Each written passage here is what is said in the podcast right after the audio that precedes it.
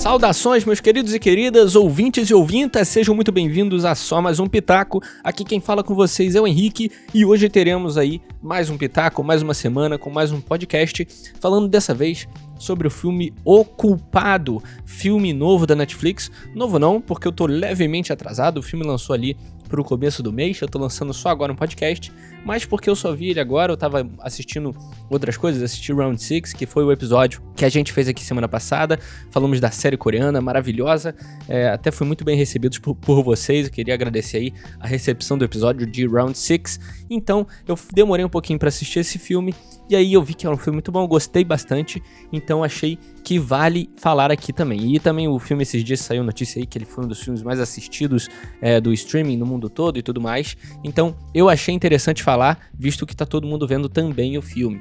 E é isso. Para quem não conhece aqui o Só Mais Um Pitaco, eu faço críticas semanais aqui, todas as quintas-feiras tem episódios novos. Semana passada, como eu disse, a gente falou de Round 6, a gente faz coberturas de séries semanais aqui também, como foi o What If, como a gente cobriu as séries da Marvel também, Loki, WandaVision. A gente, sempre que tem uma sériezinha semanal que a gente gosta, que faz parte desse universo nerd, esse universo de cultura pop, eu aproveito, chamo a rapaziada pra gente cobrir semanalmente aqui, e é muito legal, toda semana falando do episódio novo. E quando não tem série semanal também no momento, a gente fala de alguns filmes que estão bombando aí na Netflix, algumas séries da Netflix também, que saem tudo junto, como For Round 6. Então é isso, seja bem-vindo e considere também seguir a gente aí no Spotify e me seguir no Instagram para conhecer aqui o podcast, ouvir todas as semanas sem falta, beleza?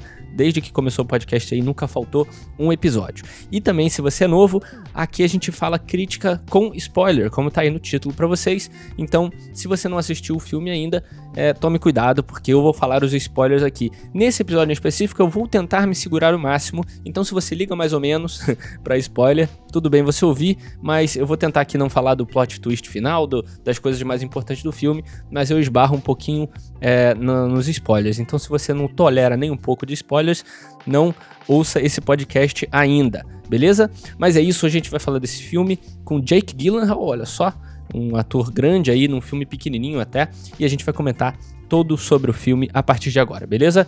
Sentem-se aí é, e ouçam esse podcast, fiquem aí com o Só Espetáculo. Valeu!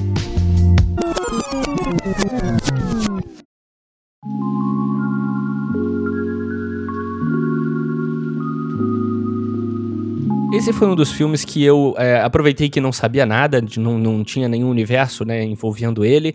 Ele não era nenhum filme é, super famoso ou super esperado, né? Então, esse foi um dos filmes que eu aproveito para ir é, sem saber nada do filme, né?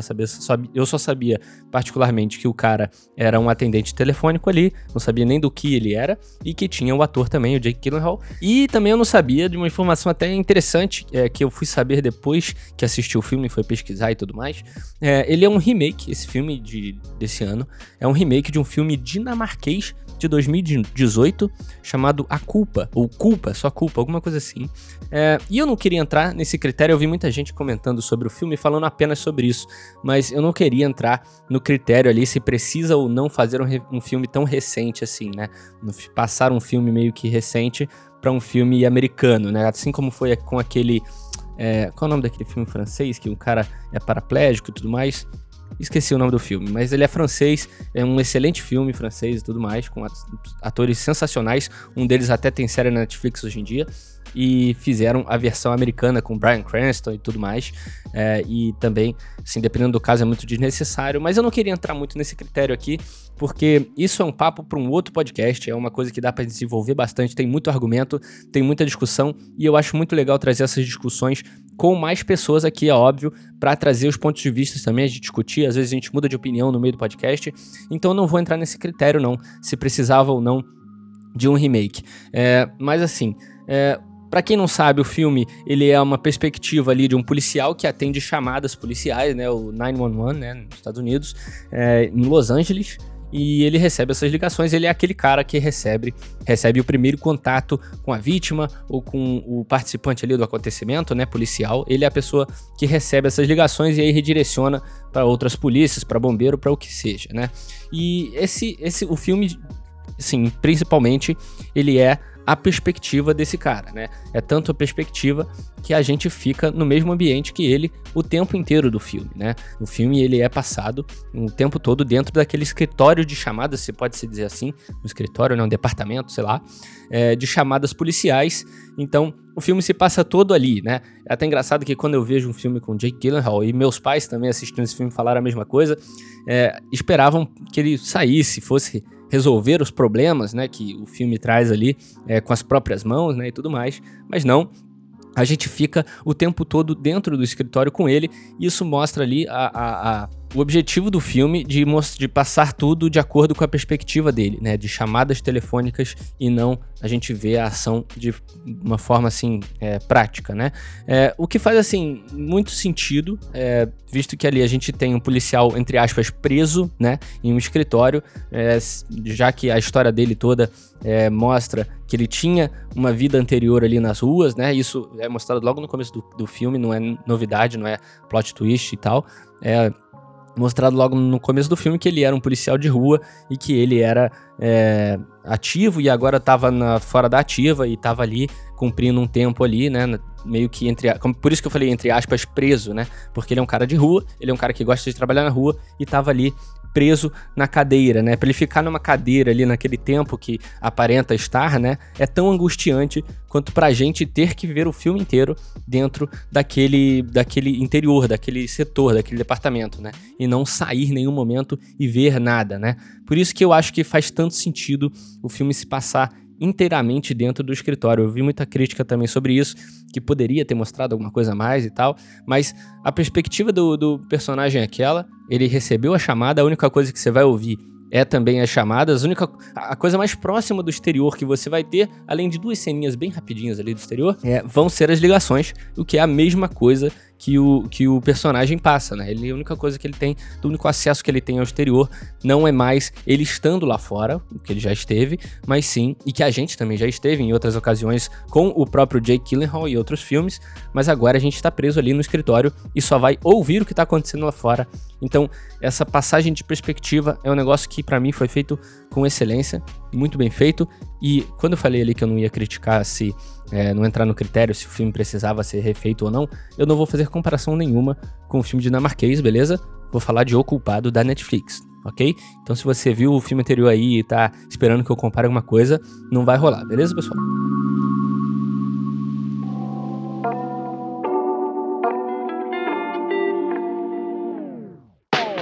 Essa perspectiva é bem passada, na minha opinião, tanto que eu relacionei o tempo todo que eu tava vendo o filme, a vontade dele sair dali e dele voltar ativa nas ruas, que é passado o tempo todo com falas e ligações que ele fala com outras pessoas, é, toda essa vontade que ele tem de sair dali e voltar ativa, ela meio que é a mesma vontade nossa de estar, é, é, de ver né, o que a gente está ouvindo. Né? A gente ouve todas as ligações, as descrições de ambientes e tudo mais, e a gente quer ver, a gente espera que corte a cena para ir ali para um ambiente exterior e a gente consiga ver aquilo mesmo, alguém mexendo, a pessoa que está falando com ele e tudo mais, mas não, a gente vê tudo do jeito que ele vê. A gente vê ele no escritório e só ouve o exterior, né, o mundo exterior, fora do departamento. Então, eu fiquei relacionando esse tempo todo, sabe? Esse tempo ali dele, dele dentro do, do escritório e a gente também querendo ver que é a mesma coisa que ele queria estar tá fazendo, tá ali nativa fazendo as coisas de fato e não só ligando para os outros e pedindo, né? Então, nessa parte de perspectiva, de passagem de perspectiva, é um negócio incrível para mim, foi muito bem feito e é muito legal a gente ter essa prisão entre aspas aí tanto pra gente quanto para ele. Os problemas pessoais dele também, que é trazido também logo no começo do filme, é, compõem, assim, barra, enriquecem muito a narrativa, né? Consegue, eles conseguem manter aqueles problemas, aquelas aquelas dúvidas, todas aquelas coisas que é, são pessoais dele, não tem a ver com o trabalho dele diretamente, é, ali no background, eles conseguem manter esse tempo todo já, e a gente já fica o tempo todo querendo saber o que aconteceu, o que houve, é, por que, ele tá tendo aquelas conversas com jornalistas, com a, com a mulher dele e tudo mais. É muito interessante esse background que constroem, mesmo que não é tão explorado assim, mas eu acho que um background é feito justamente para isso, para te deixar ali com um fundo, né, pra uma, com uma comparação, meio de comparação, né? Então o filme todo a gente associa esse, os acontecimentos pessoais, esse background dele com algumas atitudes dele, né? Atitudes, é, às vezes, fora de controle, né? Tendo que ligar, lidar ali com problemas familiares, né?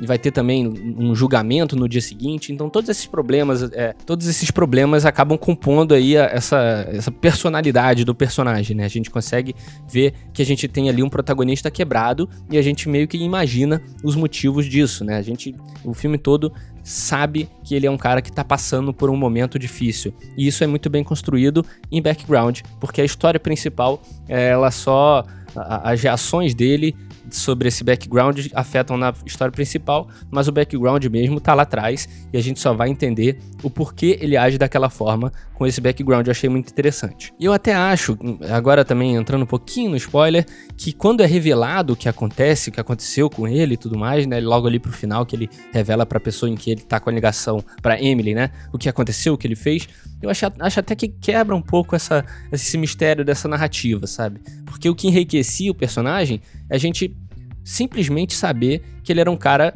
é, que estava quebrado por, alguns, por algum motivo, né? Por, por um mistério que estava compondo ali. Então, é, quando, enquanto a gente não sabia o que estava acontecendo, a gente entendia que, tipo, ó, o cara ele é quebrado, ele tá passando por um momento psicológico muito difícil e ele tá agindo assim justamente por causa disso. E aí, quando ele abre aquele mistério, abre aquela coisa que a gente estava esperando, né? É, não sei, eu acho que acaba perdendo um pouquinho a magia. Não, para mim não muda muita coisa na narrativa, então não é tão necessário assim. A gente só precisava saber, sei lá, que ele fez algo errado, sabe? E a gente meio que já sabe isso desde o começo do filme. Então eu acho que não é não, não foi tão necessário, mas deixa não deixa assim. Não é uma crítica que pesa tanto pro, pro filme negativamente, né?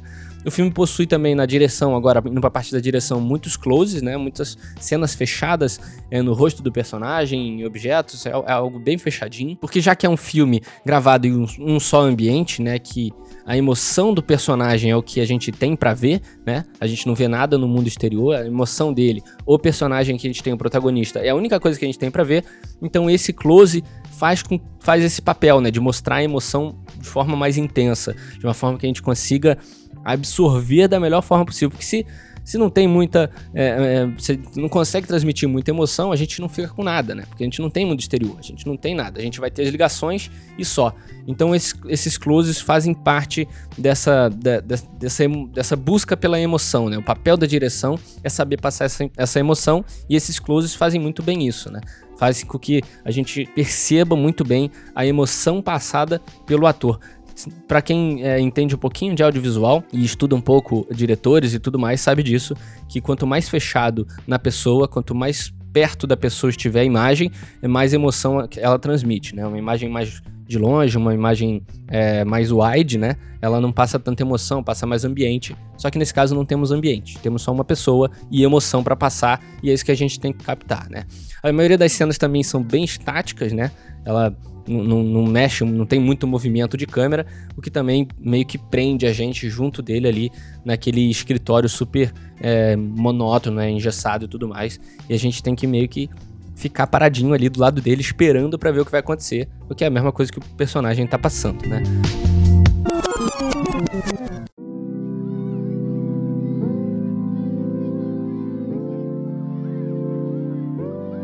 Mas assim, além desse, dessas emoções, dessas, desse papel que a direção teve nesse filme, o ator também tem um grande papel. É, tudo bem que não é o maior papel do Jake Gyllenhaal, mas nem todo filme tem que ser o maior papel do ator para ser bom, né?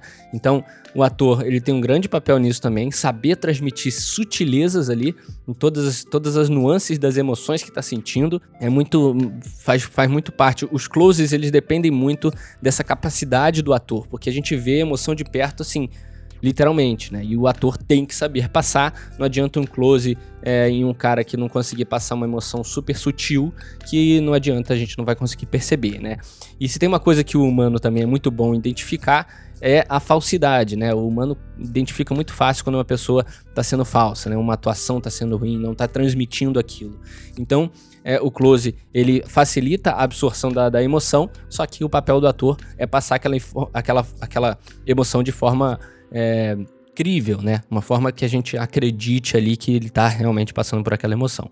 Então, é muito importante a direção combinada com o ator ali. Foi para mim uma das melhores coisas do filme que eu fiquei percebendo o tempo todo também. Foi muito bom.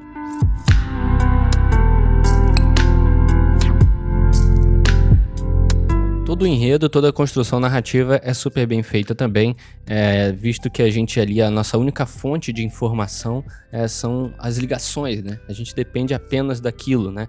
No início ali, as informações mais fáceis para a gente conhecer o protagonista são jogadas, assim, de uma, de uma forma mais fácil, é, para a gente meio que é, conhecer né, o, o, personagem e a gente entender o que está acontecendo, em que cenário a gente está. Essas informações são passadas de forma bem fácil, mas daí para frente, em todo o resto da narrativa, todo o resto da história, a gente depende 100% dessas ligações, né? Ligação com a esposa, ligação com o colega de trabalho, reações de cada um, e aí a gente vai entendendo, tudo depende ali de cada frase mesmo falada na ligação. É a única fonte de informação que a gente tem sobre ele, sobre o passado, sobre a família e sobre todo o resto.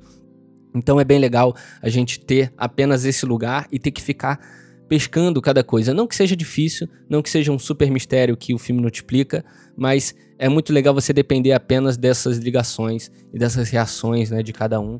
E isso é muito bem passado no filme também. O fim do filme, ele, eu acho que ele pode decepcionar muita gente, né? Mas eu gostei bastante. Ele consegue tirar ali, eu consegui pelo menos, né? Tirar esse lado emocional do cara e não só ser a trama que o, que o filme vem, vem construindo ali, né? A gente meio que só vai saber mais do lado emocional dele mesmo, do policial, lá mais pro final. E aí a gente começa, eu pelo menos, é, comecei a pesar mais essa, esse lado emocional dele e todos os problemas que ele tinha acabam, acabam meio que se resolvendo, vamos dizer assim, naquele final, em todo o desfecho ali do, da família que ele estava ligando, que ele estava recebendo a ligação e eu achei muito legal, né? O filme, ele, para mim, não é definido pelas frases ali faladas por aqueles jornalistas, né? Logo no final, na cena final, que tem aquelas imagens aéreas ali de Los Angeles, eles falando o que aconteceu depois com o policial, é o, que, o resultado do que aconteceu e dando também muita informação sobre é, o que tinha acontecido, o que ele estava sendo acusado e tudo mais. Mas para mim é mais definido pela redenção nele, né? Quando ele alcança a redenção ali para ele mesmo, né? Porque para o resto ele ainda é o culpado, né? Ele ainda é o cara que é culpado para todo o resto do contexto da vida dele, mas para ele, naquele momento em que ele faz aquele é, é, o ato final heróico dele ali, vamos dizer assim, né? Para quem viu o filme sabe do que eu tô falando, é a redenção pessoal. Então para ele basta, tanto que ele é, meio que abre mão de muita coisa para depois dessa redenção, né? Então achei eu achei esse final satisfatório é, porque eu consegui observar por esse aspecto do lado do, do, personagem, né? Mas eu vi muita gente também não achando muito bom. É, mas ok, cada um sua opinião, não tem problema algum.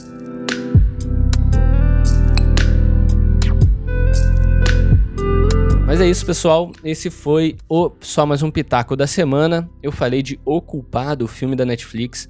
É um filminho pequenininho, também não mencionei isso, mas achei bem legal por ser um filme contido.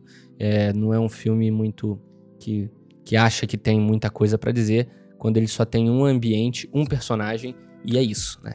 Então achei muito. É, é um, eu gosto de filmes assim, assim como eu gosto de séries também menores, que tem menos episódios, que tem episódios menores. Acho isso mais.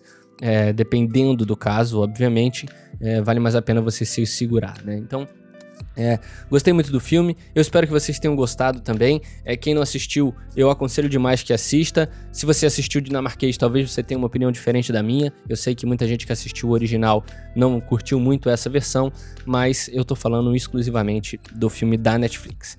Beleza? É isso, pessoal. Muito obrigado a todos os ouvintes que ouviram o podcast até aqui. Mais uma vez, se é a sua primeira vez aqui e você gostou aqui do conteúdo, considere seguir a gente no Spotify e também no minhas, as minhas redes sociais vão estar aqui embaixo para você me conhecer melhor. Beleza, pessoal? É isso. Esse foi o Só Mais Um Pitaco dessa semana. Valeu!